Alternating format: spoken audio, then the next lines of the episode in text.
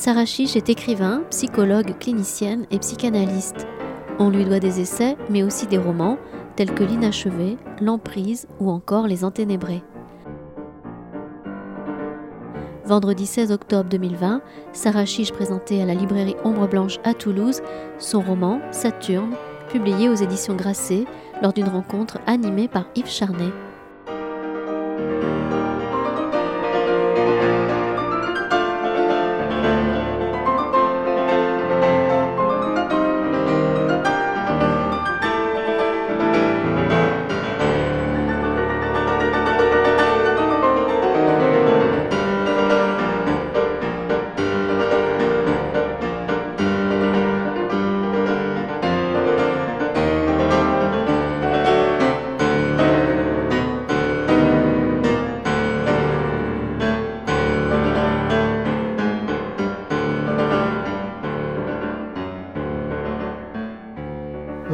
Jour vraiment particulier pour faire la jonction entre les Enténébrés et Saturne, puisque j'avais eu le plaisir de recevoir Sarah ici pour, euh, pour les Enténébrés déjà.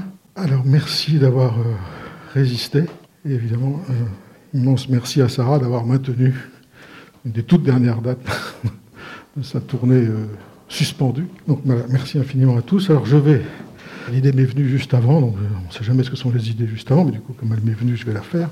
Donc, puisque c'est sur le signe de Saturne, euh, je vais faire trois petits euh, détours pour situer un paysage poétique et littéraire à Saturne, et évidemment situer l'enjeu, que Sarah vivre avec des enjeux tout à fait considérables, comme vous le savez. Donc ce n'est pas rien de se mettre comme objet juste ça, Saturne. Il n'y a rien d'autre pour le titre. Donc, dans ma mémoire, la dernière fois qu'un livre a été saturnien, c'était Les Fleurs du Mal.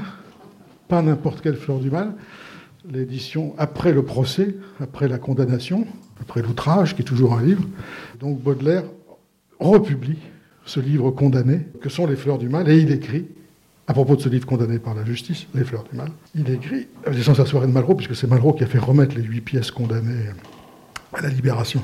Euh, il écrit donc un épigraphe pour un livre condamné. Lecteur paisible et bucolique, sobre et naïf homme de bien, jette ce livre saturnien. Voilà ce qu'il faut faire avec un livre saturnien, il faut les jeter. Et comme il avait lu Saturne, il savait que ce livre est orgiaque et mélancolique. Si tu n'as fait ta rhétorique chez Satan, le rusé doyen, jette. Tu n'y comprendrais rien, ou tu me croirais hystérique. Les trois vers suivants nous vont, puis après Baudelaire, comme vous le savez, est un diable, calculateur diabolique, donc il est très très près de ce que je voudrais qu'on dise ce soir. Mais si, ça je crois que c'est vraiment votre travail, mais si, sans se laisser charmer, ton œil s'est plongé dans les gouffres, ceux qui sont là savent qu'ils sont là parce qu'il est question, avec Sarah Chiche, de plonger dans les gouffres. Si donc, sans se laisser charmer, ton œil s'est plongé dans les gouffres, lis-moi pour apprendre à m'aimer. Je crois que c'est ce qu'on fait, euh, le travail de lecture. La lecture est un travail d'amour, d'amour de cette, cette figure d'écriture-là, et on ne cesse de lire pour apprendre à aimer les auteurs que nous aimons tant. Âme curieuse qui s'ouvre à chercher son paradis, plains-moi, sinon je te maudis, je vous épargne. La rhétorique de malédiction. Deuxième situation du paysage, ce n'est pas tombé dans l'oreille d'un sourd, et donc le jeune Verlaine commence là où Baudelaire a a laissé la tâche. Et le jeune Verlaine, avant de rencontrer plus tard l'encore plus jeune et plus beau Rimbaud, comme vous savez, ce qui va tout changer, entre en littérature par les poèmes saturniens. Les sages d'autrefois, qui valaient bien ceci, crurent, et c'est un point encore mal éclairci, lire au ciel les bonheurs ainsi que les désastres, et que chaque âme était liée à l'un des astres. On a beaucoup raillé sans penser que souvent le rire est ridicule autant que décevant. Cette explication du mystère nocturne. Premier point, il n'y a pas un discours où Sarah Chiche, parlant de son livre, ne parle de la nuit, hein, du mystère nocturne, et d'écrire à partir de la nuit. Et c'est évidemment une rime à Saturne. C'est tellement une rime à Saturne, nocturne, que Saturne est écrit en lettres majuscules comme un titre. Euh, ceux-là qui sont nés sous le signe Saturne. Alors vous avez des définitions de Saturne, voici la sienne. Fauve planète chère aux nécromanciens, ont entre tous, d'après les grimoires anciens, bonne part de malheur, bonne part de bile. C'est comme si, comme il y avait un programme Saturne, parce que la première partie, c'est la bonne part de malheur de la narratrice, et de la famille de la narratrice, qui a sa part du malheur, et la deuxième partie, c'est la bonne part de bile, et on peut dire que la narratrice a sa bonne part de mélancolie dépressive, à affronter. Donc je note que les Saturniens ont bonne part de malheur et bonne part de bile. L'imagination inquiète et débile, ça je passe là-dessus. Tels les Saturniens doivent souffrir et tels mourir, leur plan de vie étant dessiné ligne à ligne par la logique d'une influence maligne. Le plan de vie dessiné ligne à ligne n'est vraiment pas loin de la décision euh, d'écriture. Une ancienne petite fille en fait promesse à son père, nous y reviendrons, d'écrire ligne à ligne des choses dont elle n'a pas été témoin. Les Saturniens écrivent ligne à ligne des plans de vie. Et enfin, je finis parce que ça va m'amener directement à, à ma petite hypothèse. Je finis par le troisième, donc Saturne, c'était trois choses pour moi dans ma tête, ce poème de, Baudelaire, celui de Verlaine, et l'image de Goya dévorant ses enfants, qui est l'image du Saturne de Malraux sur Goya. Pour essayer de faire comprendre ce que je veux dire, je vais juste vous rappeler en un instant ce que Malraux fait dans ce, en 1950 dans ce Goya. Il dit qu'il y a la vie de Goya, qu'il y a les malheurs de Goya, qu'on devient sourd et fou comme Goya, mais que ce n'est pas la question. La question, c'est qu'il y a les tableaux la peinture, et que la question, c'est donc la métamorphose, pour reprendre son mot, la métamorphose de cette part de malheur dont parle Verlaine, de cette part de malheur en peinture pour lui, mais en écriture pour Sarah Fiche, en musique pour d'autres, et donc pour prendre le mot de, on voit souvent Sarah, en fiction. Tous ceux, moi compris, qui ont lu, et les et encore plus Saturne, ont reçu des coups au cœur, des coups à l'esprit, des coups à la psyché, sur leur propre leur propre constitution, leur propre histoire intime, leur propre façon d'être un sujet. Puisque ces livres vont jusque-là avec une acuité, une précision, des scalpels terribles, aussi terribles que ce qu'ils affrontent. Mais à ce moment-là, et j'ai mis très longtemps moi, à sortir de là, mais c'est parce que vous avez une telle insistance à dire que c'est pas ça que j'essaie de comprendre, on croit que vous, c'est ça. Or, Sarah Chiche ne cesse de dire qu'elle travaille à une métamorphose, pour reprendre le mot de Malraux, d'une part de malheur, en fiction, en écriture, et c'est ça que je voudrais qu'on, euh, comment dirais-je, informer de cela, alerter de cela, que je voudrais qu'on circule dans quelques-unes des, pièces des, des Enténébrés. Il y en a beaucoup, on ne pourra pas les, visiter toutes, mais c'est ce paradoxe d'une autofiction sans auto, c'est-à-dire il n'y a pas de sujet. Alors comme l'autofiction est née d'une case vide du système d'autographie chez le jeune, ce que vous faites, c'est une case vide dans l'autofiction, ça n'était pas prévu par Dobrowski. Ce n'est pas un sujet qui raconte sa vie. Bonsoir à tous et à toutes. Merci d'être d'être là si nombreux par les temps qui courent. Euh, plusieurs choses. Déjà, je dirais que euh, vraisemblablement dans une époque qui euh, refuse tellement la nuit, où la question de l'obscur fait peur et où en même temps, voilà, nous voilà tous soumis au couvre-feu, je crois que euh, je suis dans une écriture qui n'est pas soumise au couvre-feu, c'est-à-dire qu'il me semble très important, et encore plus avec ce qui se passe en ce moment, d'explorer les gouffres, la profondeur de la nature humaine, ses ambivalences, et c'est une des raisons pour lesquelles tous mes personnages, je les veux complexes.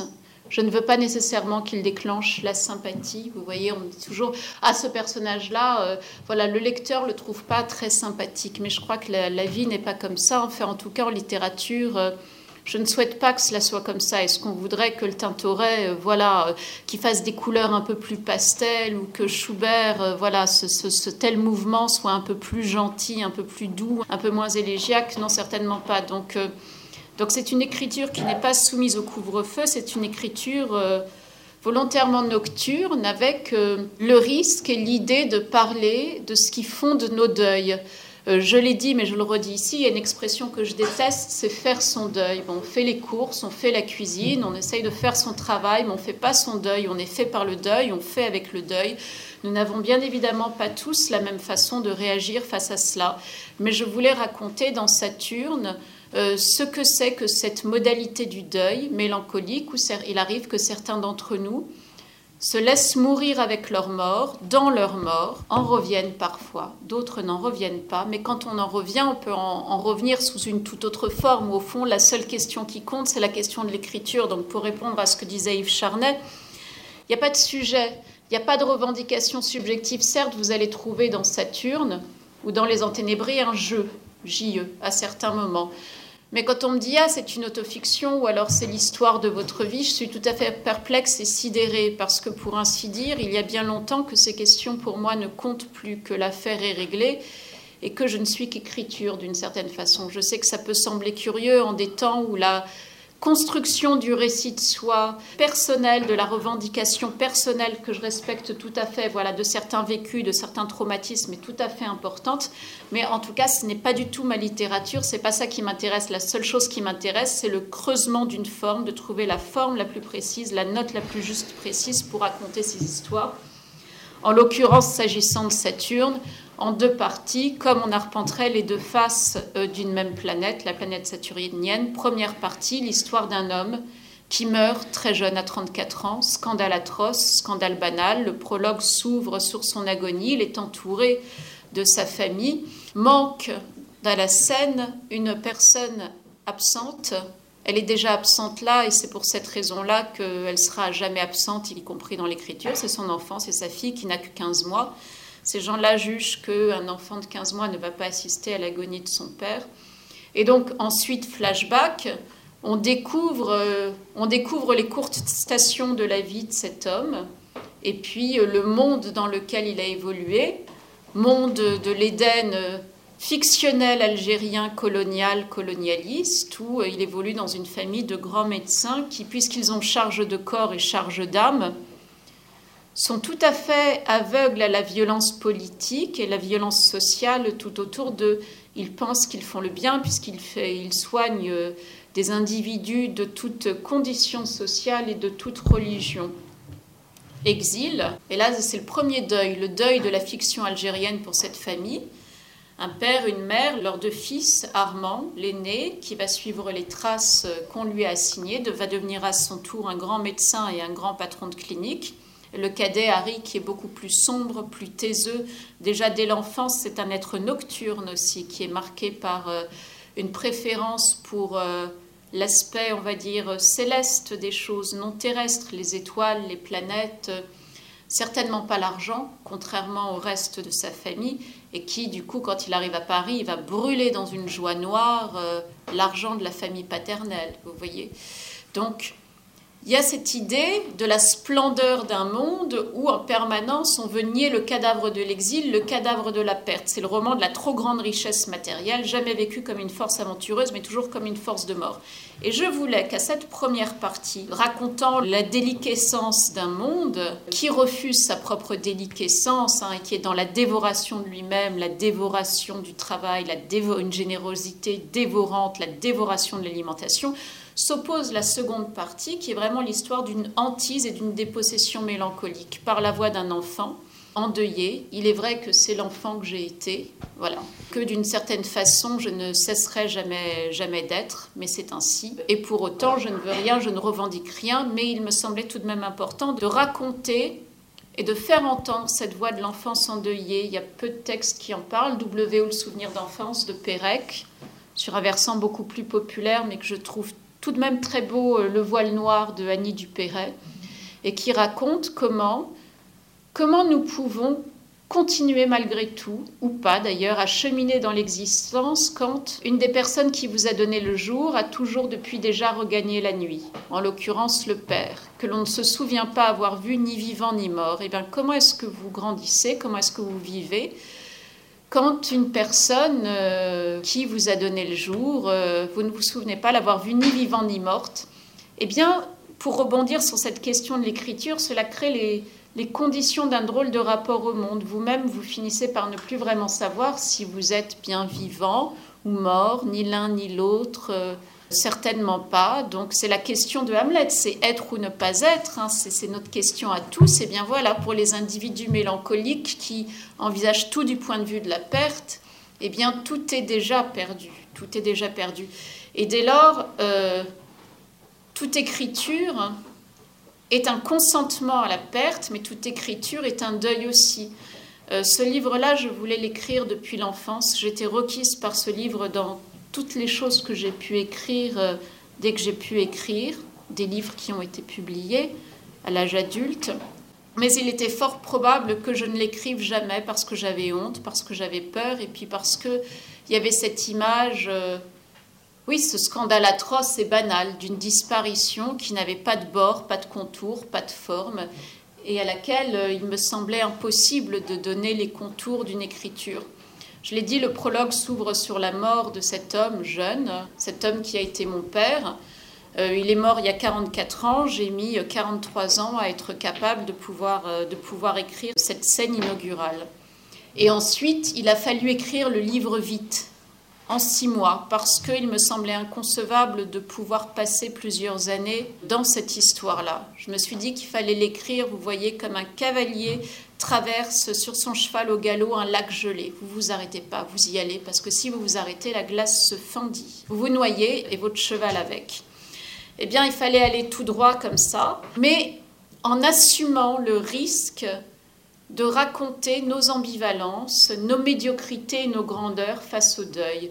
Raconter aussi euh, l'histoire de ces défunts que nous n'avons pas pu enterrer, puis l'histoire, à travers l'histoire de la narratrice et de sa grand-mère aussi, ces êtres de notre famille qui, quand ils sont vivants, on les trouve insupportables, et puis quand ils disparaissent, c'est leur disparition qui devient subitement insupportable. Donc raconter tout cela dans une époque en plus où on nous dit que... Euh, voilà, faire son deuil, il faut le faire rapidement. C'est-à-dire que quand vous perdez quelqu'un, vous avez bien le droit d'être triste, mais il ne faudrait pas que ce soit trop intense. Et puis vous avez bien le droit d'être triste un certain temps, mais si ça dure, selon les critères d'un manuel de psychiatrie qui s'appelle le DSM, plus de deux mois, et eh bien là, vous commencez à être dans la pathologie.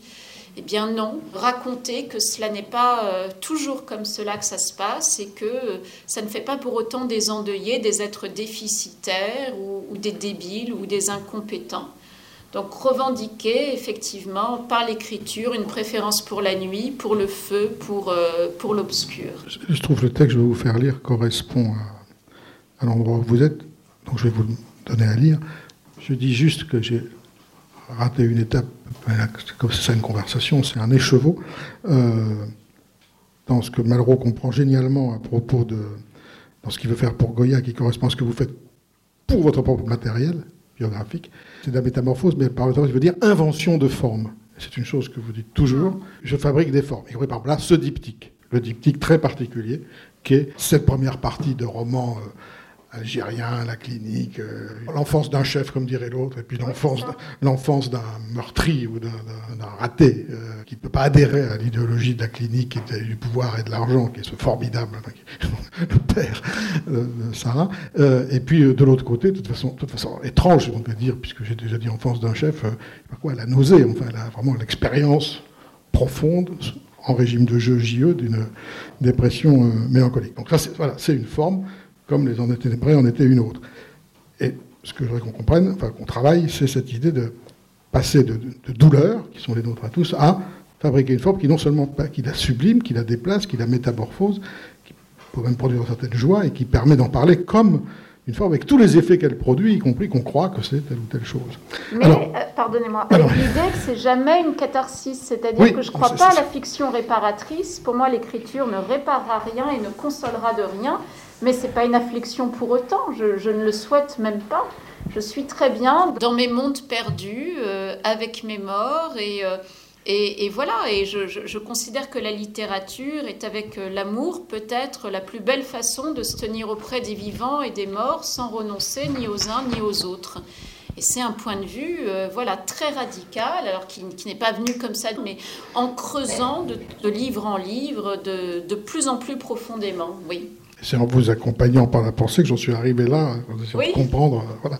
Alors, je vais vous demander un effort, parce que quatre pages, c'est un effort, ce ne sont pas n'importe quelle page, si la gentillesse de le faire, c'est adorable. On va précisément entendre le moment biographique où ça qui est le moment de naissance de, ce livre, à mon avis, et qui est un chapitre euh, extraordinaire. Ce sont des formes très très différentes. Le livre est fait de formes très différentes. Celle-là est absolument singulière, comparable à aucune autre, et comparable à à pas grand-chose. Donc si vous avez le courage d'enchaîner ces quatre pages, sinon vous lisez que, les que le moment où on rentre dans le monologue. Mais faire entendre la situation et ça. C'est l'enterrement de Harry, voilà, au terme de sa courte vie, euh, dont on a revisité les stations, son enfance algérienne, son arrivée en pension, euh, le moment où, euh, voilà, avec son frère, contrairement à son frère qui va devenir un grand médecin et un grand patron de clinique, lui va s'enfoncer dans l'obscurité dans la nuit Ensuite, sa rencontre fulgurante, euh, avec, foudroyante avec Ève, sa femme, euh, leur passion incandescente, et puis euh, voilà. Donc là, c'est le moment, vraiment, le...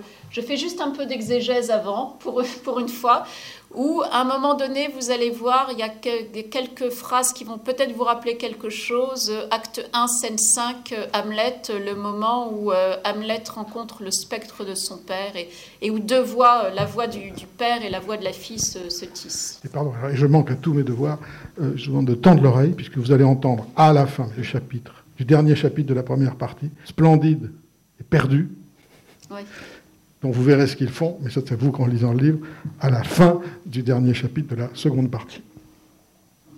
Le cercueil a été choisi dans le bois le plus simple. Il y a tant de monde autour de la fosse que certaines personnes sont obligées de se faufiler entre les tombes. Beaucoup de garçons et de filles dans leur trentaine qui commencent sont là, en larmes, et se tiennent par les épaules comme on pleure la jeunesse morte.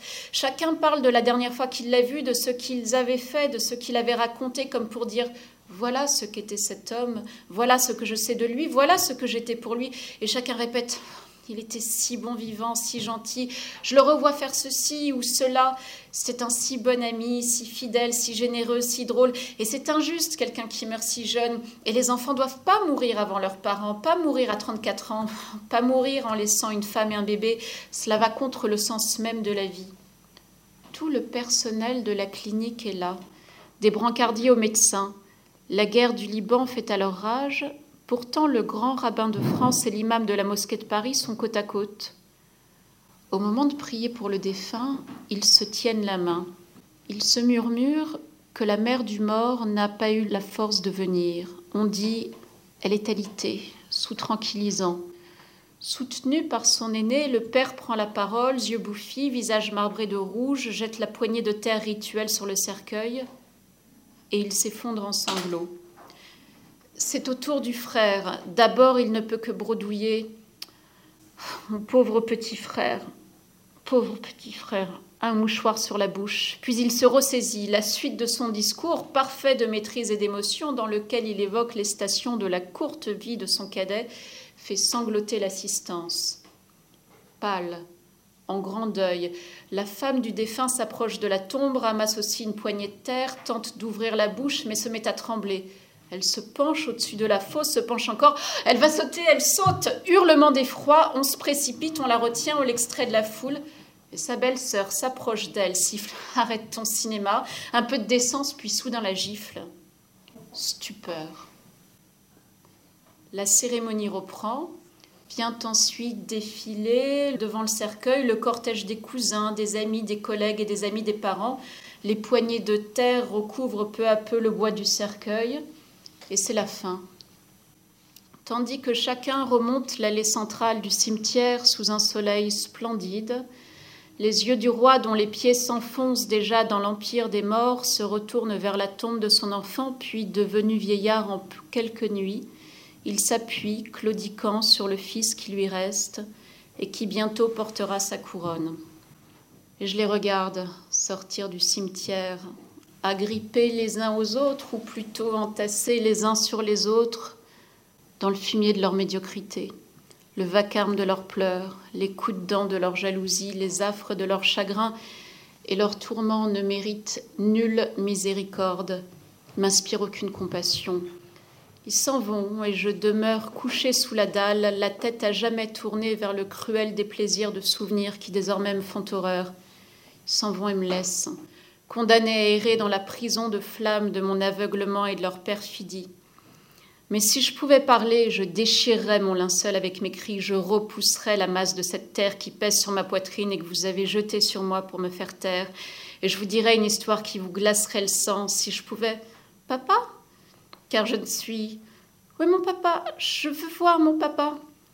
Souviens-toi de moi, car je ne suis. Papa, reviens car je ne suis ni vivant ni mort, ni morte ni vivante à jamais couché sous la dalle, jeté le sang glacé, toute la terre dans la bouche, condamné à errer, c'est vous tous qui l'avez tué, toi par haine, toi par désespoir. Ma faute, ma faute à moi, rien fait pour sauver tous ces gens morts, rien fait ce que j'aurais pu dire pour soulager sa peine, il n'y a pas d'oubli, pas de porte. Cette fois, personne ne m'attrapera, personne ne peut plus me tuer, déjà perdu la vie, mais quand était-ce déjà, n'ai plus de cœur ni de poumon Mon corps s'en ira en pourriture, rien sentir quand les doigts sur le visage, rien, le lit est un cercueil plein de merde, regarder dans le miroir, rien. Mais alors comment ça peut penser si c'est déjà mort? Ils ont tout calculé, sale fric de merde qui pourrit tout. Comment on peut faire ça à un enfant? Puisque tout est faux depuis le début, tout était un mensonge, faux l'amour des parents, fausse les caresses sur la joue de l'enfant, fausse les berceuses, la douceur, tout peut être qu'en ce moment même, elle attend que je crève, comme elle l'a fait avec lui et lui plus tard. Moi aussi, tas de viande sale, mon Dieu, c'est ma faute, aidez-moi, je vous en supplie, mauvaise pensée, sale personne, crevure, crève, crève, mauvaise fille, mauvaise petite fille, mauvaise nièce, mauvaise vie pourrie, sans contour ni forme. Ce monde n'est pas le vrai monde. Les gens qui marchent dans les rues sont tous morts. Une machine pense à la place.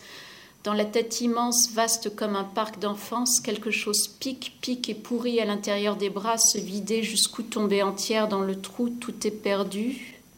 Si froid, si peur. Il n'y a plus rien. Tout s'éteint, mes mains ne sont plus mes mains, mon visage se dissout, tout se dissout, tout fond, comme fondront toutes les enseignes de notre gloire et de notre vanité dans le monde inversé où nous serons tous coupables, tous cupides, tous misérables, tous damnés. Dans les ténèbres d'une chambre d'hôtel, une voix perdue coule 25 ans plus tard de la bouche d'un corps qui fut le mien, comme il fut le sien, couché les pieds vers la porte, une veilleuse allumée à sa tête, que je regarde, retiré du temps, au-delà des mondes et de la peine, la main dans la main de mon père, son visage sur le mien.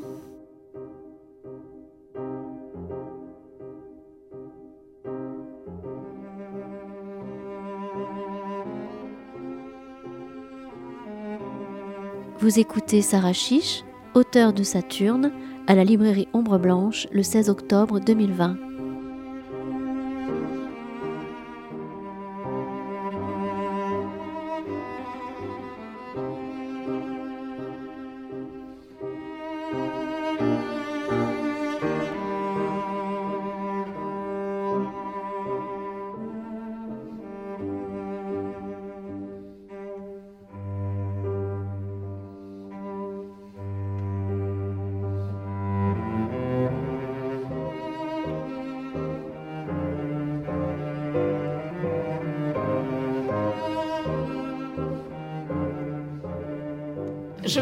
Remercie de m'avoir fait lire ce, passage. C'est exactement le moment fondateur du texte et de mon écriture. C'est-à-dire que euh, Yves Charnet a, raison. J'écris retiré du temps des mondes et de la peine, la main dans la main de mon père, son visage sur le mien. Et c'est comme cela que j'ai écrit ce livre. Et maintenant que je l'ai écrit, je suis encore plus seule, mais il est avec moi en permanence. Donc c'est une solitude autre, c'est une solitude heureuse qui n'est plus une affliction, mais je suis obligée de le constater, c'est-à-dire que l'écriture, c'est euh, cet exil de soi comme des autres. Dès l'instant où on écrit, on, s'exile quand même. On, veut écrire aussi pour la communauté, mais on s'exile de la communauté en même temps. Et, on y consent, et, euh, et voilà, et on retrouve une communauté de lecteurs, et ça c'est extrêmement beau tout de même, mais c'est aussi une acceptation de la solitude. C'est-à-dire qu'effectivement, après avoir écrit un texte comme cela, euh, ben, il n'y a pas de retour en arrière possible. Ça, c'est sûr. Vous avez traversé le lac, mais il ne peut plus. Oui, je l'ai traversé. Il ne faut pas le retraverser dans l'autre sens. Non, non, non. bon, alors on va tourner un peu autour de, ça. Donc, merci d'avoir dit que ce n'était pas trop à côté. Euh, non, pas du tout à côté. non, mais que c'est le texte. Euh, et puis merci pour la, la lecture et les voix, et les voix de la lecture, évidemment. Autre chose encore. Alors, je fais le prof trois minutes pour qu'on se repose et qu'on continue. Vous avez un bon exemple, c'est prof ça, vous avez un bon exemple. vous avez un bon exemple de ce que fait Sarah Chiche. C'est-à-dire, la première partie, description d'un enterrement, un enterrement ornant, c'est moderne, c'est depuis Flaubert, depuis Courbet, il faut en faire un, il faut comprendre la vanité de tout. Vous avez la description d'un enterrement. Avec sa part de grotesque. Dans un style, oui, pour ça que je parle de l'enterrement. Comme cela peut arriver dans hein. les enterrements, dans certaines familles, voilà, ou dans le tragique, il, y a tout, il peut y avoir un moment comique à un moment donné euh, dans les enterrements où oh, on quête de stupeur, mais de, mais de rire aussi. Souvent, c'est une trouée euh, au milieu de la mort. C'était ma troisième sous-partie de la deuxième, mais je ne pensais même pas aller jusque-là. Mais description d'un enterrement. Déjà, vous l'avez totalement maîtrisé. par rapport à ce que je veux vous dire, cette scène est exactement une invention formelle, une fiction, puisqu'à aucun moment, la petite fille de 15 mois et quelques jours n'a vu cette scène. Non. On s'y croit tellement qu'on croit que, Alors ça, c'est le, prodige de l'écriture. Quand la métamorphose est réussie, c'est ça.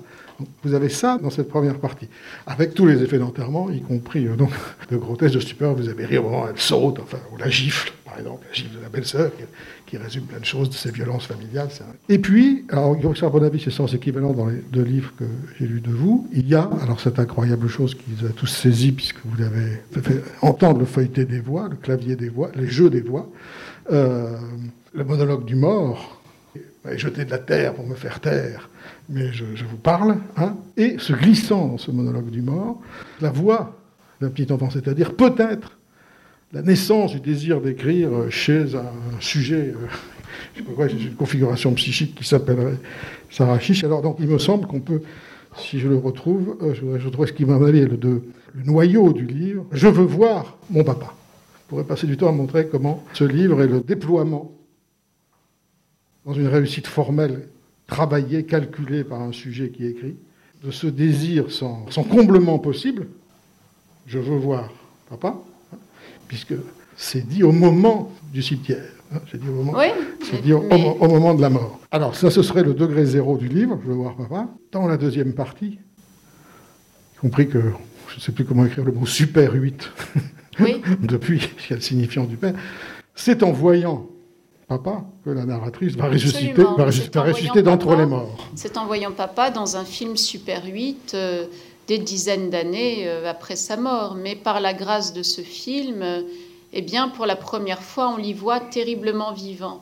C'est cela dans ce roman, c'est-à-dire qu'on a fait connaissance avec plusieurs personnages de cet orchestre tout à fait dissonant que peut être une famille parfois. On les a vus s'entre-déchirer, se haïr, se jalouser, euh, se retrouver, se déchirer euh, à nouveau. Et puis, dans ce film, vous notez bien, comme dans tous les films Super 8, il n'y a pas de parole. Il y a juste des qui a été reconstitué pour l'occasion, oui, comme pour sortir, euh, c'est un geste, un cadeau. C'est une exhumation de la cave. C'est la mère qui fait ça. C'est sa mère hein, qui fait ça. Ève devenue. pour sauver sa fille. Pour sauver sa fille.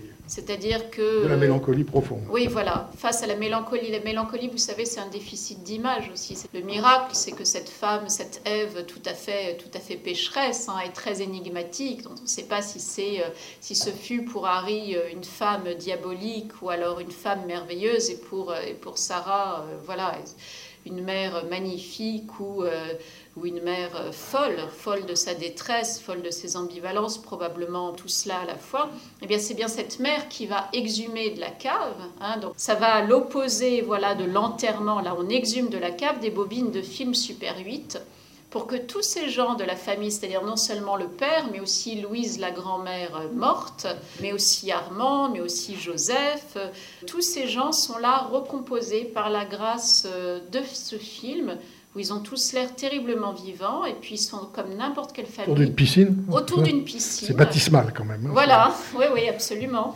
Heureux, l'été, et puis ils sont tous là dans leur imperfection et ce qui déclenche la, le choc, la sortie du choc euh, mélancolique, c'est le choc à rebours. C'est au fond de voir que ce, cet homme, Harry, il a un jour existé, il a bougé un jour, il bougeait.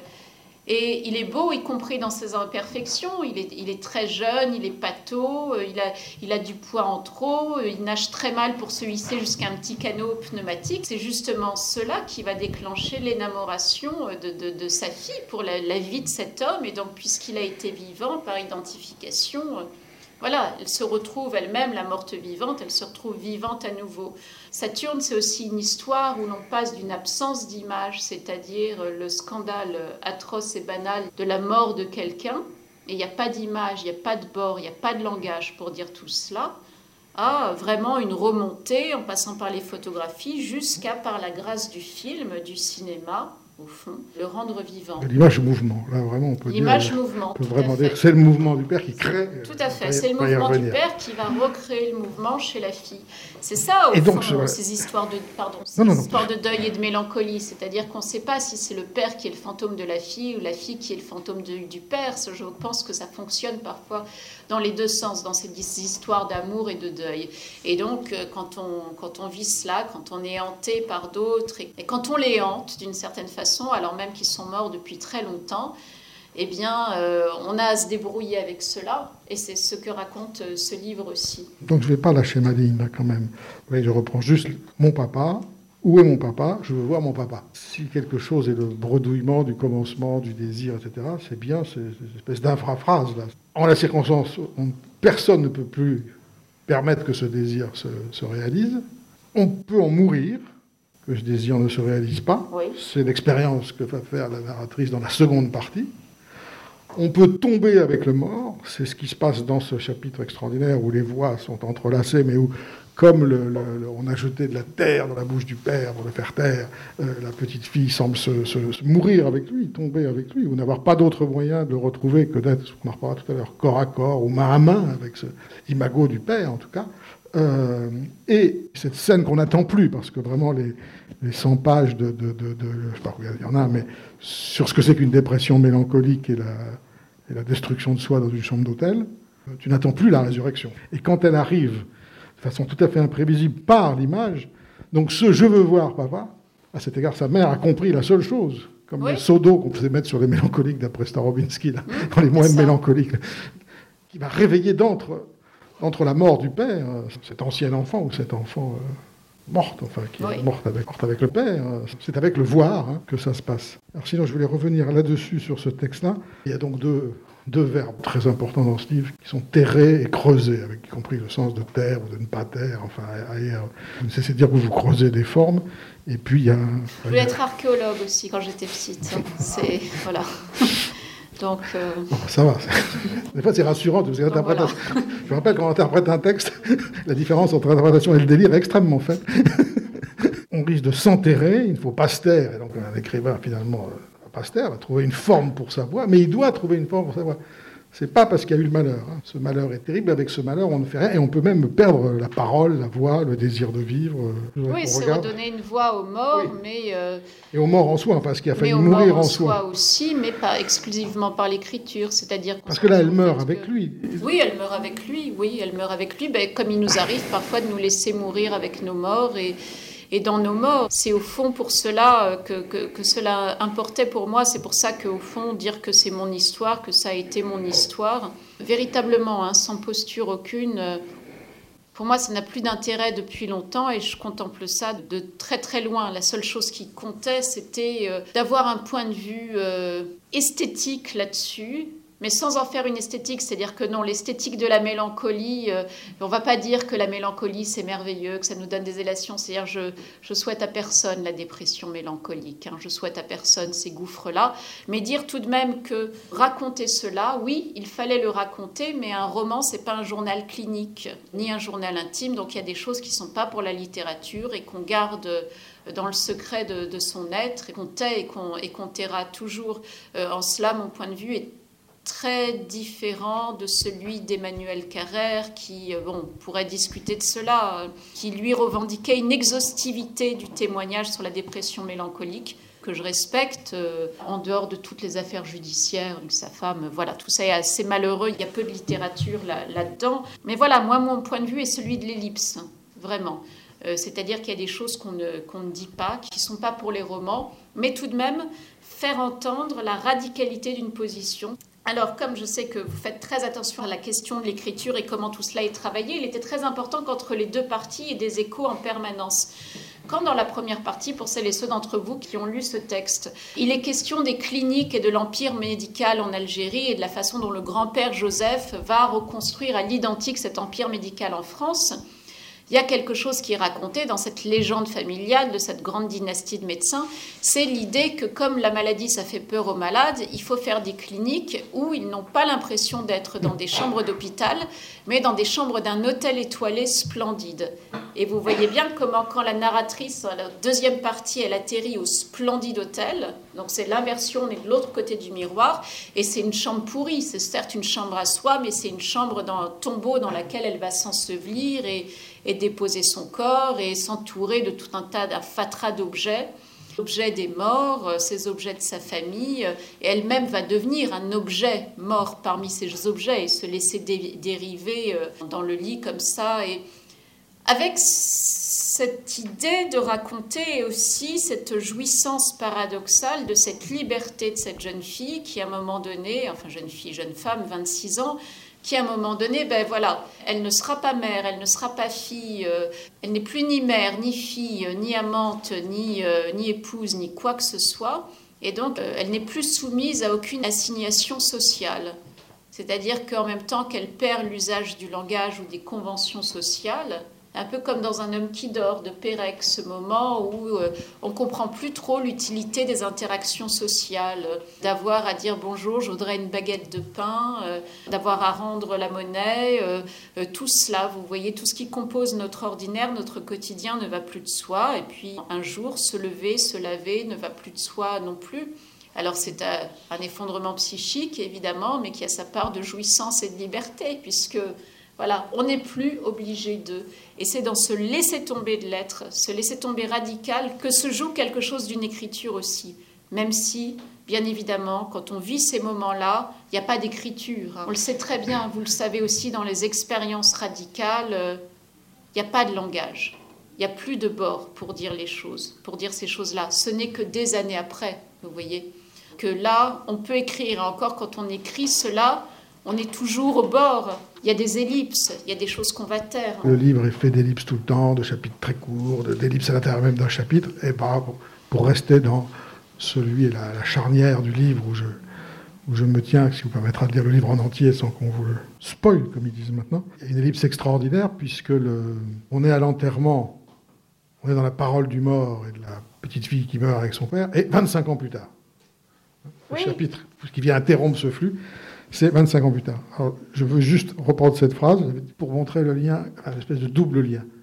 Premier lien, donc ça, ça, commence comme ça, ça pourrait être le début du livre d'ailleurs. Dans les ténèbres d'une chambre d'hôtel, une voix perdue coule. Ça pourrait tout à fait être le début du livre ou d'un livre. Ce dont vient de nous parler Sarah, c'est Face aux ténèbres. Oui. Pour reprendre ce titre de Steyr, le grand titre, sur l'affrontement, mélancolie dépressive, etc. C'est-à-dire face aux ténèbres. Or, comme vous le savez, la personne qui se tient à côté de moi était là il y a un an et demi, deux ans, pour un très grand livre, le double de celui-là, qui invente une autre manière de prononcer le mot ténèbres, hein, euh, pour longtemps, qui est les enténébrés. C'est aussi pour parler du lien de ce livre avec le précédent, parce qu'à la fois il n'y en a aucun et il y en a plein, puisqu'il y a des récurrences, ça va exprimer comme c'est une fausse autofiction, il y a des récurrences de personnages, on continue à travailler sur la mer, sur des prénoms, etc., mais avec un point les ténèbres, là, qui jouent donc sur trois plans, hein, puisque les ténèbres de la dépression mélancolique, les ténèbres de l'enténèbrement du monde qui étaient dans les, les enténébrés, nous en savons quelque chose, parce que le couvre-feu, c'est quand même une façon de nous enténébrer aujourd'hui. Hein. Et puis, dans les ténèbres d'une chambre d'hôtel, donc vraiment un décor euh, presque neutre, enfin non, c'est pas tenu juste dans une chambre d'hôtel, à peine qualifiée, une voix perdue coule 25 ans plus tard de la bouche d'un corps qui fut le mien. Et donc la littérature est une voix perdue, écrire est l'écoute d'une voix perdue, nous qui lisons, nous écoutons la voix perdue telle que tel écrivain la retranscrit, et puis tel autre avec un autre Il y a toujours des échos et toujours, euh, et toujours des pertes, effectivement. Mais... Et quand vous dites cette phrase, enfin, Michaud avait osé qui je fus, mais un corps qui fut le mien. Hmm, oui, ben, c'est-à-dire qu'il y a bien longtemps, au fond, que la question de ce corps, pour moi, est tout à fait réglée. C'est pour ça qu'il n'y a pas de revendication subjective ou pas de plainte. Vous voyez, on est si nombreux à avoir perdu quelqu'un et puis tous ceux qu'on aime et qu'on déteste, on les perdra un jour. Donc ça, c'est très, très banal. Donc c'est pas la peine d'en faire toute une histoire. En revanche, on peut essayer de faire toute une histoire euh, des personnages. Je prends un autre exemple par rapport à ces histoires de revendications subjectives à propos de la passion qui a lié Harry et Eve. On m'a demandé deux fois à la radio ah mais quand même, ces scènes entre, les, entre vos parents euh, sont extrêmement érotiques, sont extrêmement chaudes et tout. Comment est-ce que vous avez fait pour transgresser ce tabou-là?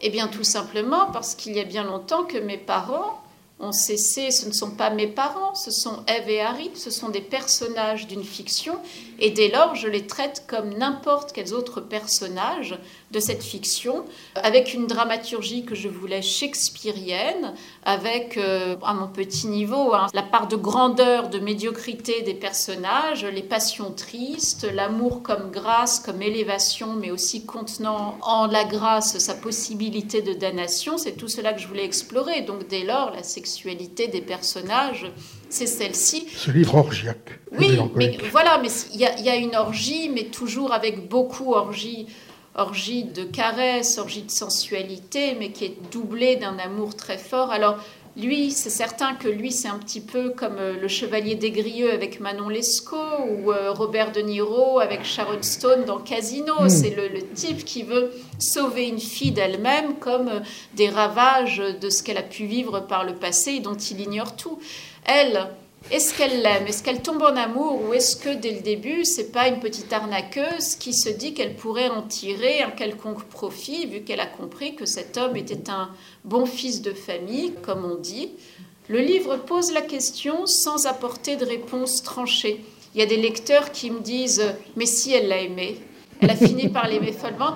Et puis il y en a qui me disent Oh, mais elle l'a complètement manipulé dès le départ. Elle l'a tué. Elle l'a tué. Il y en a qui me disent c'est sa famille qui l'a tué, c'est son milieu d'origine qui l'a tué. Euh, il y en a d'autres qui me disent c'est cette femme, c'est vraiment la figure de la femme fatale qui l'a tué. Puis il y en a d'autres qui me disent mais non, c'est la leucémie qui l'a tué. Point barre. Voilà. Il y a des débats dans le livre. À l'intérieur du livre, il y a Ouais, des débats ouais, pour ouais, savoir et, et on ne sait pas. Et effectivement, c'est pour, ça que c'était important pour moi de citer cette phrase de Bichat toute vie est Ouais. l'ensemble des fonctions qui résistent à la mort. Manière de dire aussi que toute vie est respectable, c'est-à-dire que les moyens dont nous usons, chacun d'entre nous, pour résister à la mort, eh ben, euh, on pourrait dire ça de tous ces personnages.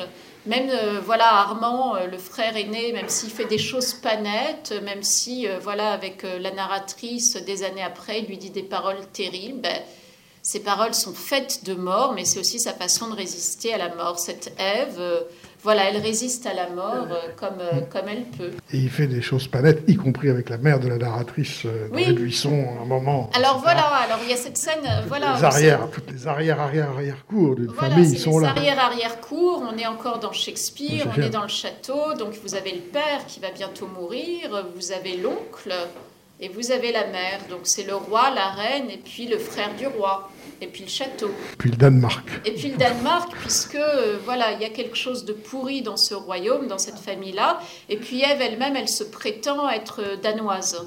Mm. Voilà, c'est-à-dire qu'elle s'est inventée une fiction. euh, et c'est marrant parfois quand la réalité sert si bien la Non. fiction. Si vous voulez nous lire une lettre d'amour, ça va? Ah, bon.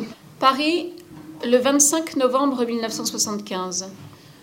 Pour ta voix qui me fait bander, pour tes silences qui m'enseignent, pour tes seins à foutre, ta bouche à jouir, pulpeuse rosée, pour les perles de sueur sur tes épaules, pour les ailes de tournée qui frémissent et se retroussent à la moindre contrariété, pour ton visage du matin, ton visage fardé, ton con velu, ton con rasé, ton con inextinguible, capable de m'assoiffer la bouche et la queue, pour tes sanglots quand tu as joui entre mes bras hier en haut des marches d'escalier, tes yeux rivés dans les miens, pour tes mensonges d'enfant sauvage, pour toutes les larmes que tu as versées pour ta mère, pour ce bébé que tu attends et qui sera le couronnement de tout, j'en suis sûre. Ève, tu es mon unique et je suis à tes genoux. On me dit que je devrais te haïr, mais je ne peux que haïr tout ce qui n'est pas toi. Je devrais te fuir, mais on ne fuit pas ce qu'on cherchait depuis toujours, on s'y jette comme on entre en religion. La joie avec toi vaut bien plus que toutes les richesses du monde. Tu es grande. D'une grandeur amère qui ravage tout, détruit tout, mais sort les gens d'eux-mêmes. Le plus drôle, c'est que tu ne le sais même pas. Non, je ne crois pas que tu aies idée de ce que tu causes, ni pourquoi tu fais ce que tu fais. Tu ne sais pas non plus ce que tu dis, et c'est ça qui te sauve. Je ne dors plus. Je ne mange plus, ma poitrine me brûle, mon sang est comme du plomb, je n'ai plus de mémoire. Tu abolis tout. Je n'ai jamais rêvé que de te tenir tout contre moi, je ne vaux rien sans toi, je te veux jusqu'au bout de tout. Tout cela est immoral, peu m'importe. Scandaleux, peu m'importe. Je vais finir de perdre l'estime de mes parents et de mes amis, peu m'importe. Me faire insulter par mon frère, peu m'importe. Je m'en fous, je me fous de tout ce qui n'est pas toi, de tout ce qui n'est pas nous. Dis-moi, je t'en prie, si je t'ai perdu, alors je partirai sans me plaindre. Mais s'il y a encore en toi la plus petite velléité de me pardonner, alors mon amour de toujours vient. Harry. Un livre où il y a une page comme ça et la lecture d'avant, à mon avis, il faut le lire. Je vous Alors, remercie beaucoup. merci à vous.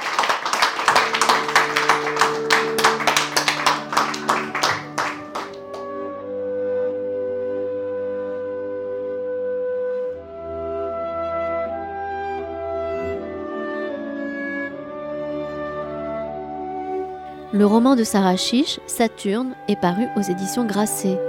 Vous venez d'écouter une rencontre enregistrée vendredi 16 octobre 2020 à la librairie Ombre Blanche à Toulouse.